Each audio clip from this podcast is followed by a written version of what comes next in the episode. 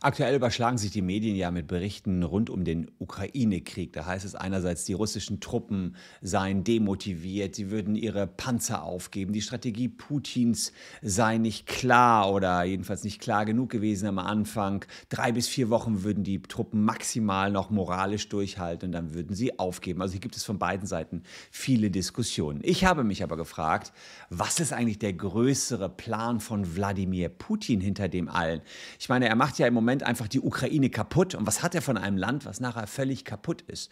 Und wenn man da mal so ein bisschen in die Tiefe geht und sich fragt, was will Wladimir Putin eigentlich, dann kommen da ganz erstaunliche Ergebnisse bei heraus, die ich euch in diesem Video präsentieren möchte.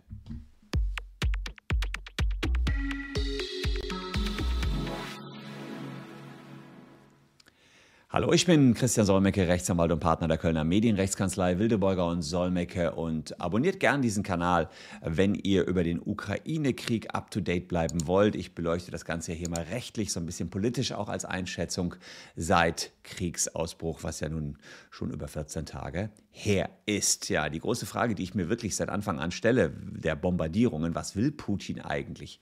Dass er nicht nur blufft, ist mittlerweile klar. Dass er ernst macht und sich manche Politiker hier im Westen verschätzt haben, ist eindeutig. Aber die Frage ist, welche Ideologie verfolgt er und wie sehr ist er bereit, bis zum Äußersten zu gehen, auch andere Länder möglichst äh, nicht verschonen zu lassen, sondern anzugreifen? Naja, Russlands Einmarsch in die Ukraine ist erstmal ein Wendepunkt überhaupt in der Geschichte Europas nach dem Zweiten Weltkrieg.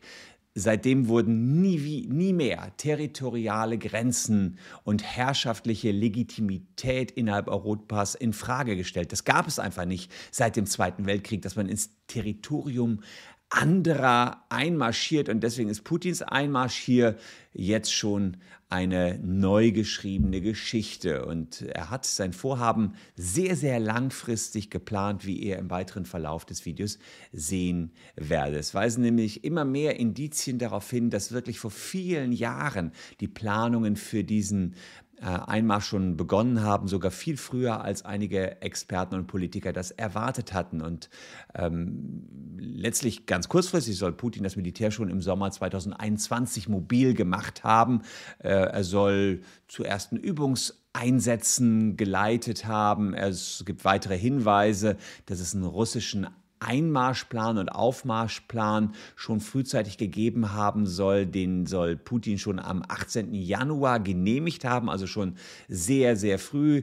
Das sind allerdings Angaben des ukrainischen Verteidigungsministeriums, die sagen, so ein Plan der Armee ist uns jetzt in die Hände gefallen und Putin hätte damit nicht nur Kanzler Olaf Scholz bei dessen Besuch in Moskau dreist belogen, sondern generell scheint seine diplomatische Verhandlungsbereitschaft gen Null zu gehen. Deswegen bin ich jetzt auch mal gespannt, was bei den Gesprächen mit Erdogan in der Türkei überhaupt bei rauskommt oder ob auch das wiederum nur ja, äh, Verhandlungen sind, um Zeit zu gewinnen, um seine Truppen neu aufzustellen, weil er ja äh, tatsächlich im Anfang des Krieges strategische Fehler auch gemacht hat, wie Militärexperten festgestellt haben. Eigentlich war der Angriff auf den 20. Februar terminiert, jetzt war es der 24. Februar. Putin plante, dass er 15 Tage brauchen werde, um die Ukraine einzunehmen. Das wäre dann ursprünglich der 6. März gewesen für seine Spezialoperation. Mit der Verschiebung wäre es der 10. März. Heute ist der 10. März. Ihr wisst, er hat die Ukraine nicht unter Kontrolle. Also insofern kann man schon mal sagen, sein 15-Tage-Plan, den er ursprünglich hatte, der ist schon mal nicht aufgegangen. Aber seit Kriegsbeginn hat Putin immer klar gemacht, dass er nicht zu Kompromissen bereit ist. Der Einsatz werde erst dann beendet, wenn die Ukraine den Kampf einstelle und die Forderungen Russlands erfülle. Was sind die Forderungen? Naja, die Anerkennung der Krim als russisches Territorium. Ihr wisst, 2014 hat sich, die Krim, hat sich Russland die Krim einverleibt.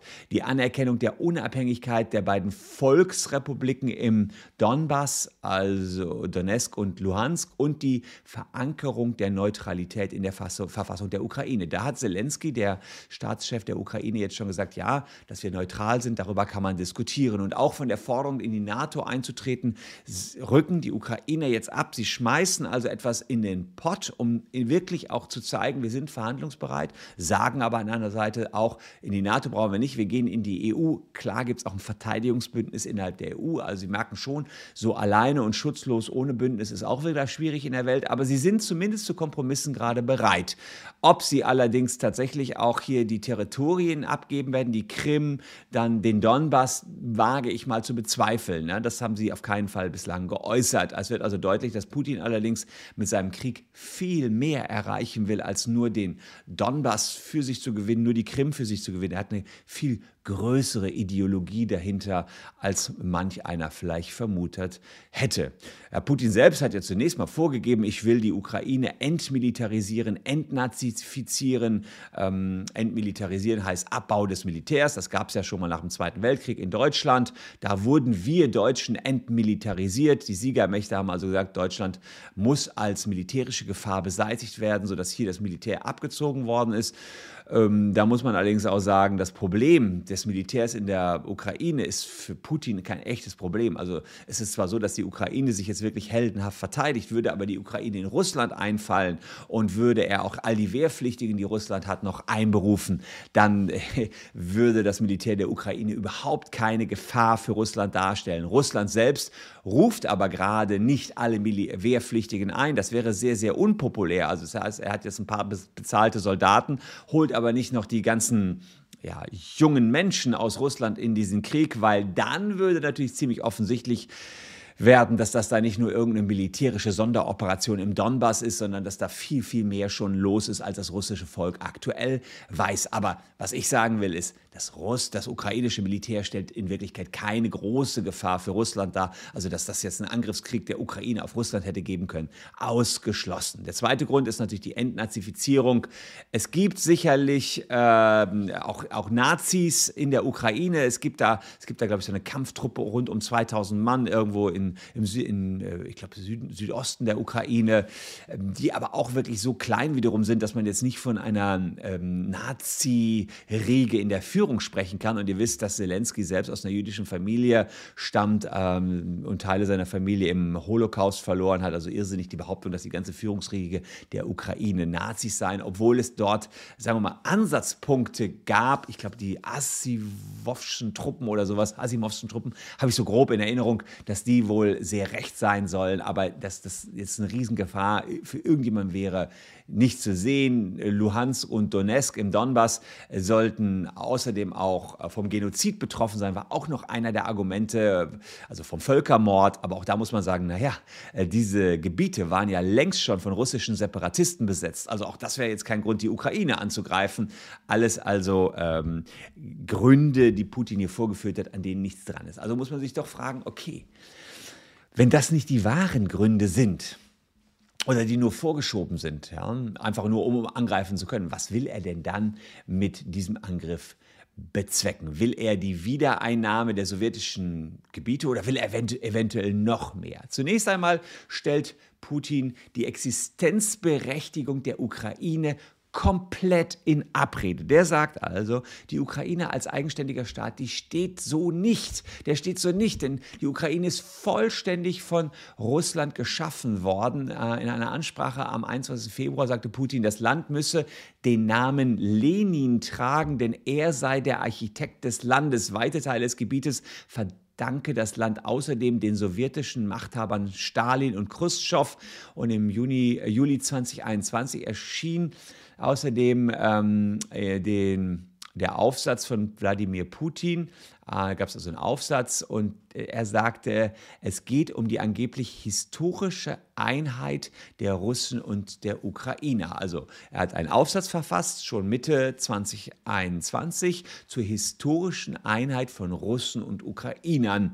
Die Kernthese seines Textes äh, wiederholt Putin auch in seiner Rede zur Anerkennung der Separatistengebiete am 21. Februar. Er sagt, Russen, Ukrainer und übrigens auch Belarussen seien Teil einer großrussischen Nation, eines dreieinigen Volkes. Mit anderen Worten, Belarus und die Ukraine sollen wieder Teil von Russland werden. Also nicht, dass die irgendwie gleichberechtigt nebeneinander stehen, sondern über allem steht für ihn schon Russland. Das kommt in seinen Reden ganz klar und deutlich hervor, dass Russland auf alle Fälle ganz oben steht. Darauf äh, lässt auch schließen, dass Putin es wohl nicht nur auf die Neutralität der Ukraine abgesehen hat. Ja? Das ist nicht sein größerer Plan, auch wenn er das unter anderem gefordert hat. Das ist aber nicht der dahinterstehende Plan. Das ist vielleicht jetzt der erste Step, den er gehen will. Er will noch viel viel mehr, wie ich gleich zeigen werde. Aber das ist auf keinen Fall der erste Step, dass er sagt, ach, die Ukraine soll nur neutral sein. Nein, nein, er sieht diese Dreieinigkeit von des dreieinigen Volkes Ukraine, Belarus und Russland zu einem großen russischen Nation. Und ähm, Außerdem muss man sagen, nimmt man ihn beim Wort, bedroht sein imperiales Geschichtsbild außerdem nicht nur die Ukraine. Er möchte die Zustände, die zu sowjetischen oder sogar vorsowjetischen Zeiten bestanden, wiederherstellen. Das bedeutet, nicht nur die Ukraine würde wieder zu Russland eingegliedert werden, sondern beispielsweise auch die baltischen Staaten und die Republik Moldau. Also das wäre natürlich noch eine ganz andere äh, Entwicklung. Erstmal will er natürlich sowieso die NATO-Osterweiterung zurückdrehen und plötzlich wieder einen Anschluss der baltischen Staaten an Russland, Moldau an Russland und, und, und. Ein großer äh, Dorn im Auge des russischen Präsidenten ist außerdem natürlich die NATO. Sein Ziel ist es, diese Osterweiterung seit 1997 wieder rückgängig zu machen. Putin behauptet seit Jahrzehnten, diese NATO-Osterweiterung verstöße gegen westliche Zusagen beim Mauerfall. Das wisst ihr bei den 2 plus 4 Verträgen. Soll angeblich gesagt worden sein, alles klar. Ähm, Deutschland wird wieder vereint, aber auf keinen Fall wird die NATO weiter an Russland ranrücken. Das ist aber nirgendwo je festgehalten worden.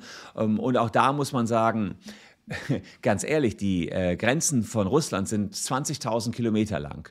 9 Prozent dieser Grenzen, also roundabout 2.000 äh, Kilometer, sind NATO-Länder. 18.000 Kilometer, alles über den Daumen gepeilt, sind eben keine NATO-Länder. Wo stellt die NATO eine große Bedrohung dar für Russland? Sehe ich äh, allerdings nicht. Und außerdem möchte Putin natürlich gerne die Zeit zurückdrehen. Ähm, noch zu Zeiten des Warschauer Paktes hatte er natürlich selbst seine Alliierten Alliierten, diese Alliierten äh, des Warschauer Paktes sind meist jetzt auch dem äh, NATO-Bündnis beigetreten. Fast alle sind dem NATO-Bündnis beigetreten. So eben ist diese Osterweiterung erfolgt.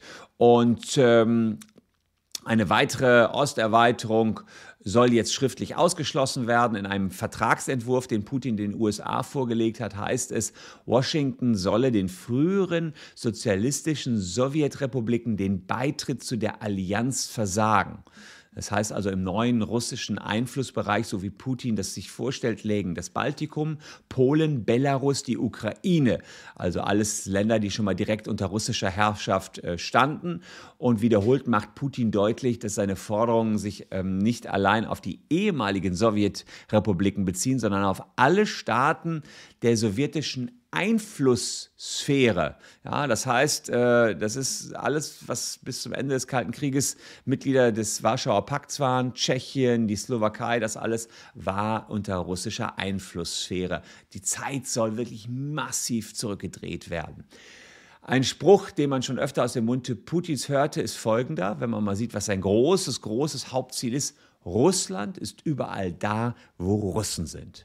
Russland ist überall da, wo Russen sind. Das ist also für ihn klar, dass die russischen Grenzen keinesfalls festgesteckt sind. Das Ende der Sowjetunion galt für ihn als, Zitat, die größte geopolitische Katastrophe des 20. Jahrhunderts und vor allen Dingen als eine ganz persönliche Niederlage. Er hat das erklärte Ziel, auf einer heiligen historischen Mission zu sein, um das alte Russland, das große Imperium mit seinen ganz eigenen Werten, die ganz anders sind als die vermeintlich so dekadenten Werte des Westens, wiederherzustellen. Und schaut man sich jetzt diese Ideologie Putins genauer an, sieht man, er strebt nach einer Weltmacht, einer Weltmacht Russlands. Russland soll nicht bloß irgendein Nebenakteur im Weltgeschehen sein, wie es aus Sicht von Putin zuletzt war, sondern zu vermeintlich alter Größe wieder zurückfinden, zu vermeintlich alter Stärke. Manche Experten glauben, dass Putin über die Corona-Zeit in den Archiven des Kremls alte Karten und Verträge studiert hat und währenddessen seinen Plan geschmiedet hat. Putin lebt in einer anderen Welt, hat Altkanzlerin Angela Merkel schon vor einigen Jahren gesagt. In dieser Welt geht es um Macht, Stärke und um Gewalt. Putin bleibt einfach ein Geheimdienstmann. Er ist jetzt nicht gerade ein Vertreter des russischen Volkes. Das Wohl des Volkes ist ihm ziemlich egal. Putin verfolgt seinen eigenen Traum.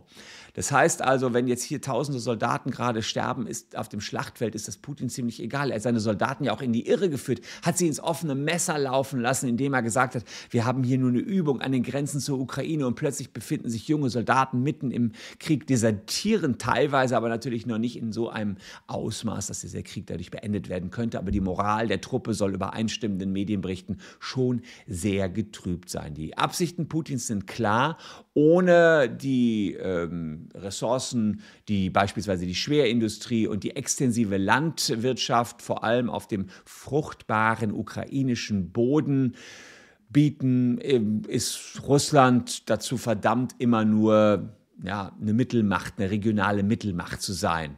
Und äh, tatsächlich gibt es noch ein gigantisches Hinterland Russlands. Ja.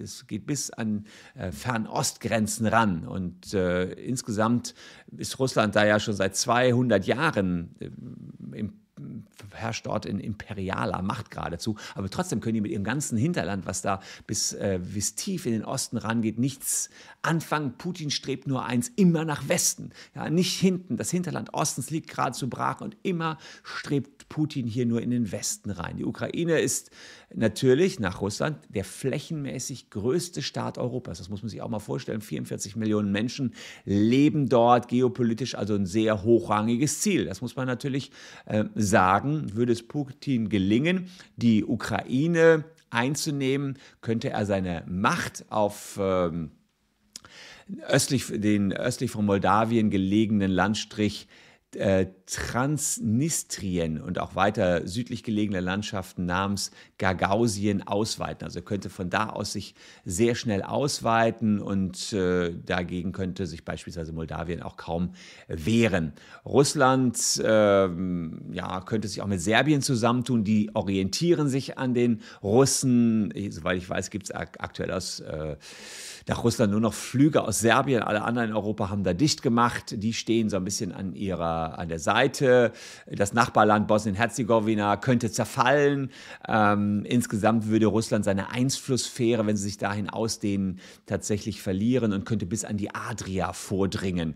Äh, Ungarn, ja, müsste mal schauen, ist ja eher europafeindlich, ist so ein Wackelkandidat. Die hatten ja zuletzt dann auch in der Flüchtlingskrise ziemlich stunk gemacht, wenn man es so einfach sagen kann und könnte sich eventuell auch wieder nach Osten orientieren. Das, ist, das sind die, die wirren Pläne Putins, ja, ähm, wenn man so ein bisschen dieses Rad zurückdrehen müsste. Russland möchte natürlich, möchte natürlich auch, ähm, dass, Na dass die NATO sich zurückzieht. Ja, nach ähm, den Vorstellungen Putins müssten Staaten wie Polen, Tschechien, Lettland wieder östlich gewandt sein und so ein bisschen der, die Europäische Union schwächen. Er möchte auch, dass äh, der, die EU sich von ihrem stärksten Partner, den USA, trennt, ja, also dass äh, er sich alleine mit der ähm, USA messen kann. Er möchte mehr Einfluss in Europa gewinnen, so kann er als Sowjetunion, als beziehungsweise als Russland sich als starker Player neben äh, den USA stellen und wäre sozusagen in Eurasien äh, eine neue Großmacht. Das ist also wirklich ganz grob das, was Putin hier im Kopf offenbar rumschwebt.